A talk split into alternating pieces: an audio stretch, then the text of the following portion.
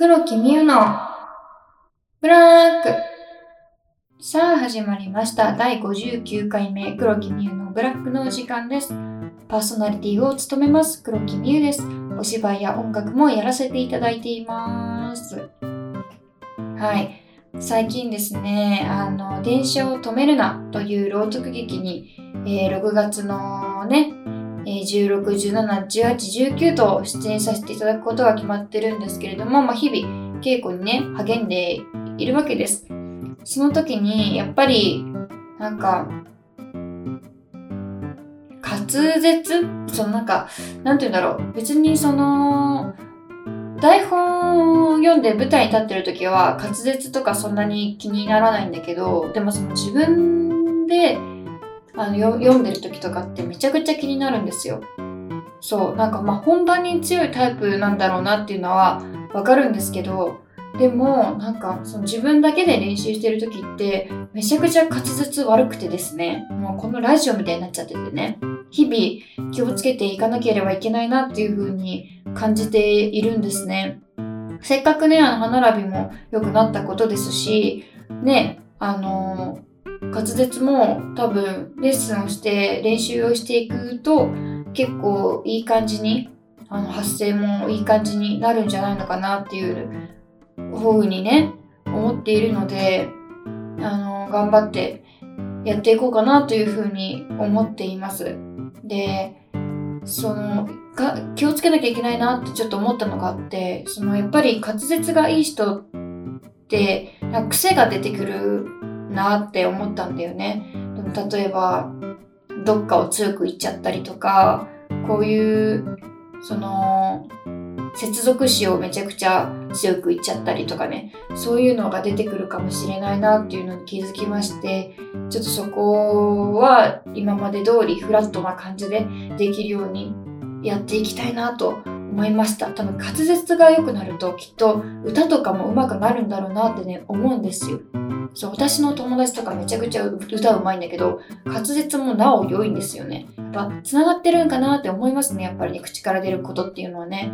と思いました。っていうね感じです私は。なのでですねあのぜひあの朗読劇配信の方もあるのでぜひぜひですねチャンミューのチャンミューの演技見たいなと思った方はですね配信でも劇場でもお越しくださいということです急にお知らせでしたはい。で、まあちょっと話したので、そろそろですね、本編へ行ってみようって感じです。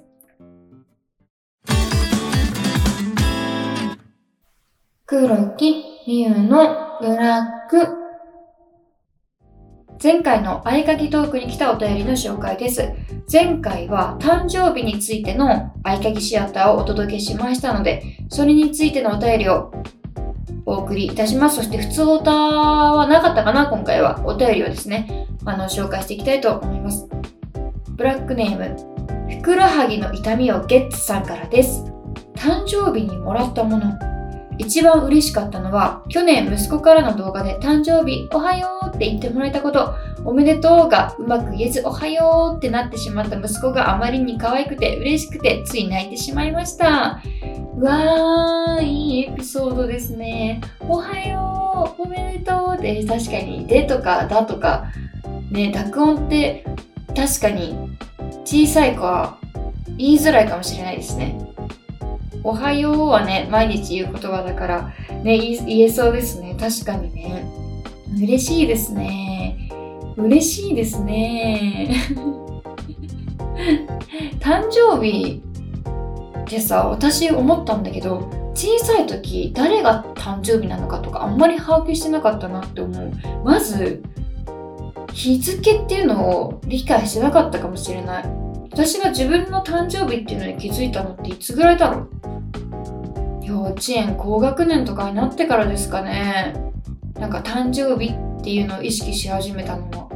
なんかいつだろうね？誕生日自分の誕生日は5月11日だって思ったの瞬間っていつなんだろう？でも最初の頃は人の誕生日っていうよりはその自分の誕生日がメインだと思っていたから自分の誕生日しか知らなかった。多分親の誕生日とかお姉ちゃんの誕生日とか知らんかったからそう考えたら賢いですよ息子さん。って思っちゃいました私はね。いやいいエピソードありがとうございます。お次は、ブラックネーム、明日の天気は明日わかるさ、ゲッツさんからです。少し多く生きてるからネクタイやら財布やらいろいろいただいたこともあるけど、過去ではなく未来の話として来月の私の誕生日過去13日になんと息子と会える時間をもらいました。今度は直接会っておめでとうの言葉をもらえるだろうと今からウキウキブヨブヨわがままボディも楽しみにしています。やだ嬉しいですねそれは。来月の13日ということは6月の13日ということですか？意外と私と誕生日が近いですよ。1ヶ月と2日違いますけど。近いですよ。どこまでが近いラインなのかわかんないですけど。嬉しいですね。去年は動画だったけど、動画だったけど、今年は、今年は直接言えるんじゃないですか。もしかしたらおめでとうって言えるようになってるかもしれないですよ。わあ、楽しみですね。楽しみですね。ちょっと、あの、おめでとうって言えてたか、おはようだったか、ちょっとお知らせ、お知らせしてください。楽しみですね。うふふふ。次はブラックネームブラックホワイトさんからです。誕生日プレゼントは一応相手に何が欲しいか聞きますね。いらないものだと困るし、聞くのが一番。ピロリロリーン。確かにね。確かに。でもやっぱりね、すごいめっちゃわかるその気持ち。なんか、もし相手が本当に、例えば、例えばの話をめちゃくちゃお金持ちでさ、何でも手に入る人だったとしたらよ。何あげたらいいのってなるし、だったら何今欲しいって聞くよね。それはなんかすごいわかる気がする。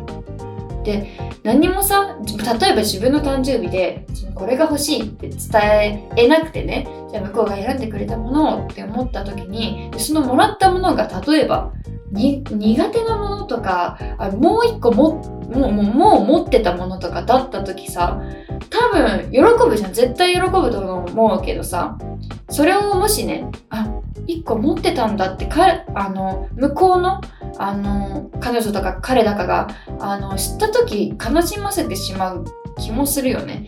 そうなってしまうのを防ぐために、あの、何が欲しいかって聞くのってありなのかなとも思ったり、でも、でも、でもよ、相手が一生懸命選んでくれたものだから、それも嬉しいって思うどっちもありだなって結論ですよ、本当に。結論？結論どっちもいいってことです。ピロリロリーン。お次は、ブラックネーム藤原豆腐店さんからです。着るものとかは、えー、個人の趣味があるから送りませんね。カバンもそうかな。結局誕生日プレゼントはいろいろ難しいですよね。欲しいものでないと嫌だという部分が強いから。あー、でも私だったら、でもね、私の場合はよ、その、藤原豆腐店さん多分違うんだけど、私の場合は、本当なんか、友達とかからもらったものってすっごい嬉しいんだよね。嬉しい。まあ、何でも嬉しい。本当に嬉しいね。何でも、本当に何でも嬉しいかもしれない。もうくれたってこと自体が、自体が、うん、嬉しいと思う、思います。洋服とかももらったらね、なんなら嬉しいと思うね、私。あ、この人が私に似合うと思って買ってきてくれたんだって思うわけ。でそれ、例えばもらったものが自分と好みが違うものだってば、この人はこれが似合うと思ってくれたってことは私ってこれ多分似合うんだなっていう気づきにもなるなとかね。私は割とね自分が選んだものをその友達とかに着てほしいとか、まあ、例えば彼氏とか彼女とかに着てほしいってね思っちゃうタイプ割と。割とね自分の好みの洋服着てほしいなとかあれ絶対着たら可愛いかっこいいじゃんみたいなあるから結構送りたいって思っちゃうタイプかもしれない。わかんないけど。わかんないけどね。カバンとかはあげたことないけどどうだろう。難しいけど、まあ、なんだかんだなんかいろんなものあげてる気がしますね。ね。まあ向こうがね喜んでないかもしれないけどね。こっちの自己満足です。すいません本当に。自己満です。あげたいんです。ただ祝いたいんです。それだけです。お次はブラックネームイニシャル M さんからです。Happy birthday to you. Happy birthday to you.Happy birthday dear みゆさん。Happy birthday to you. 誕生日おめでとうございます。来年もまたお祝いしますね。それでは、ありがとうございます。ただただ私の誕生日を祝ってくれたお便りなんですけど。イニシャル M さんありがとうございます。来年もこのラジオがやっていたとしたらですね、ぜひ、あの、また祝ってください。よろしくお願いします。お次はブラックネーム、ナイトシーマーさんからです。みゆさん、誕生日おめでとうございます。これから彼氏ができてたくさんお祝いしてもらうんでしょうね。いいなぁ、明るい未来に乾杯って。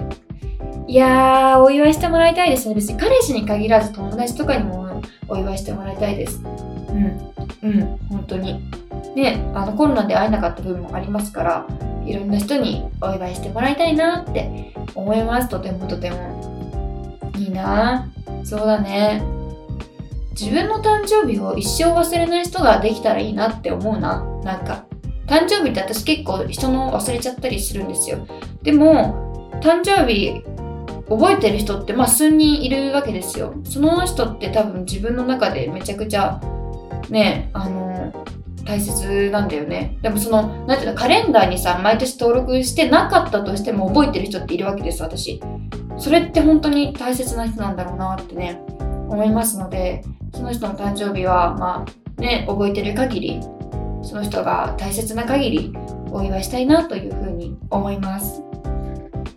お次はブラックネームダンベルさんからです。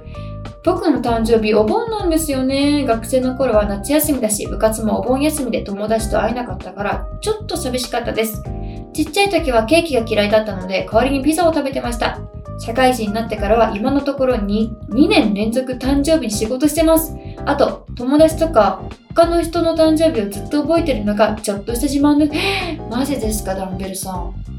私と真逆じゃないですか。私本当にお人の誕生日とかね、覚えられないですね。だから祝ってくれた友達とかいるんだけど、その子の誕生日とかね、忘れちゃいますね、持っとかないと。うん。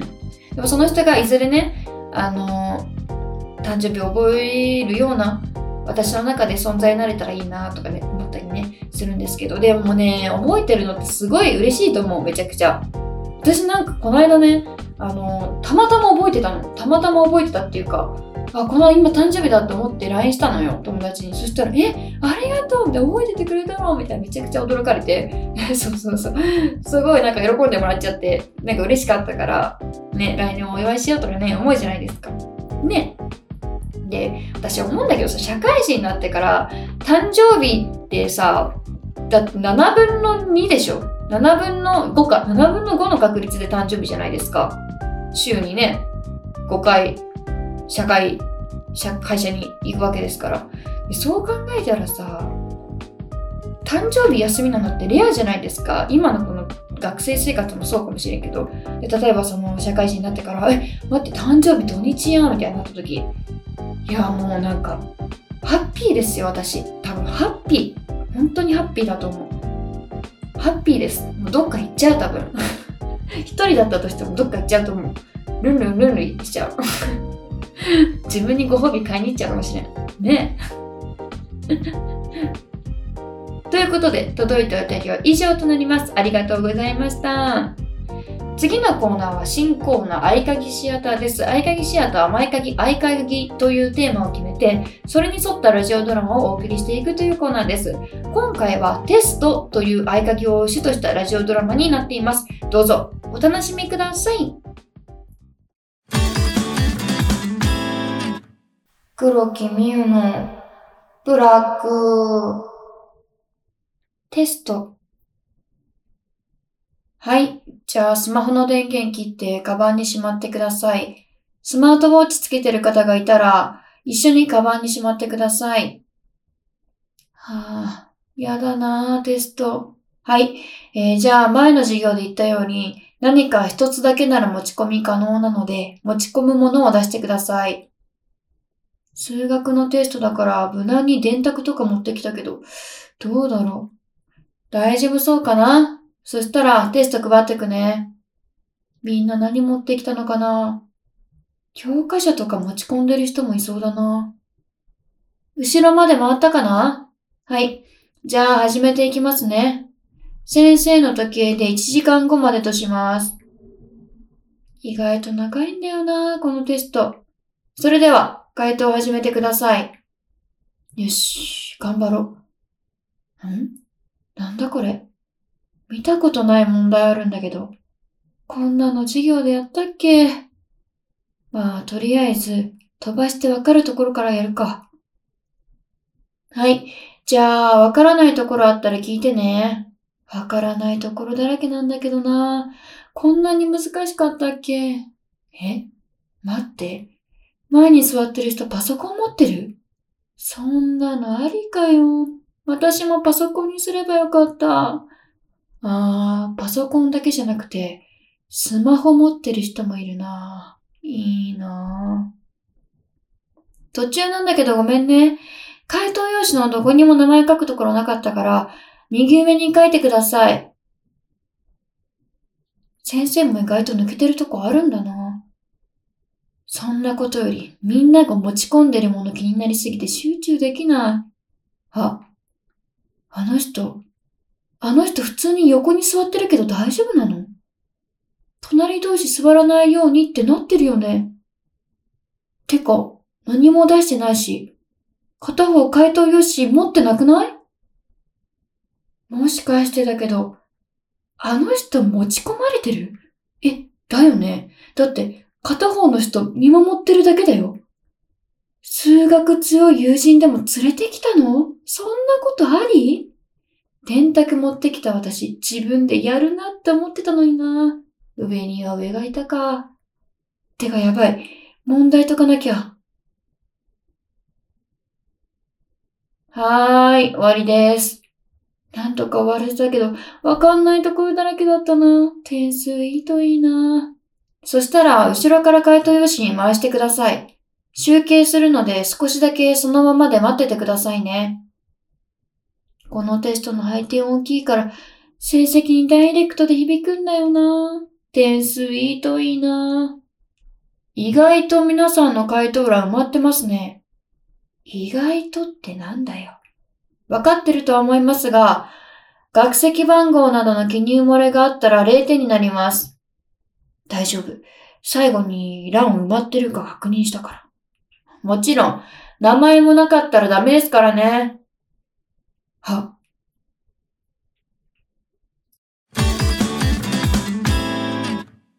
黒きみのブラック。合鍵トークの時間です。合鍵トークは先ほどお送りした合鍵シアターのテーマについてお話をしていくコーナーです。今週はね、テストっていうね、あの合鍵だったと思うんですけど、テストって絶対通ってきてない人っていないと思うのよ。この日本に住んでいたならばね、いるならば。で、テストってどうだった？投げやりですけど。私さ、小学生の頃めちゃくちゃテスト苦手だったんだよね。なんならカンニングした記憶もなきにしもあらずですね。なんかその頃ちょっと頭変だったからさ合鍵合鍵じゃなくてそのカンニングするのが楽しいみたいな。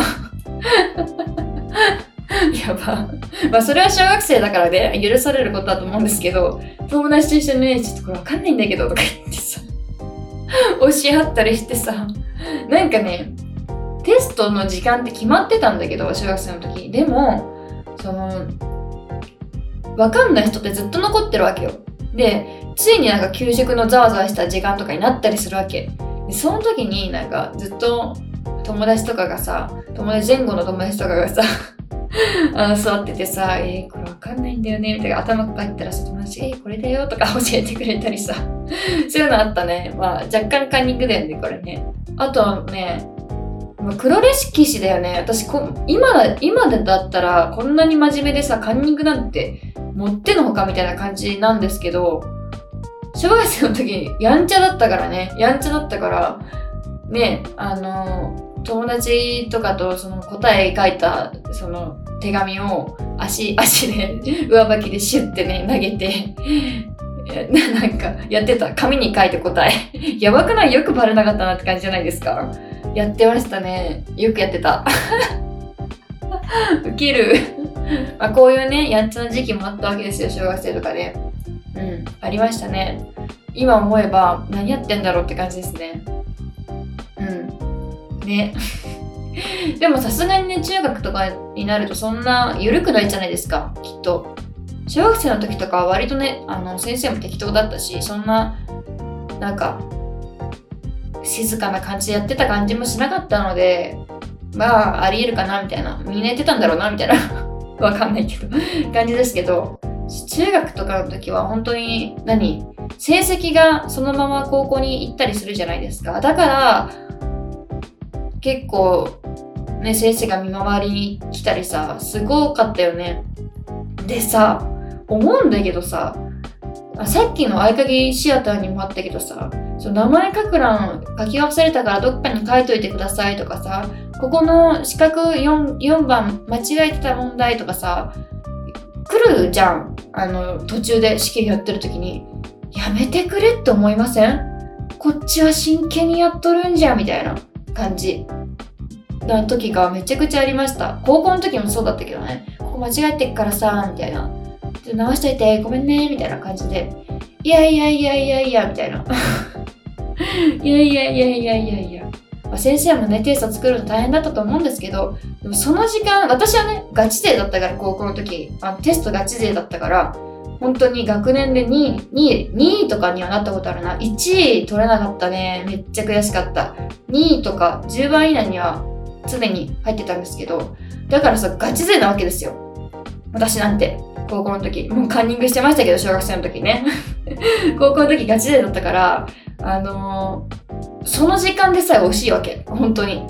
本当に。見直しさせてくれと。思いました、ずっと。そう思ってた。なんでだろうって。好きな先生とかいるじゃないですか。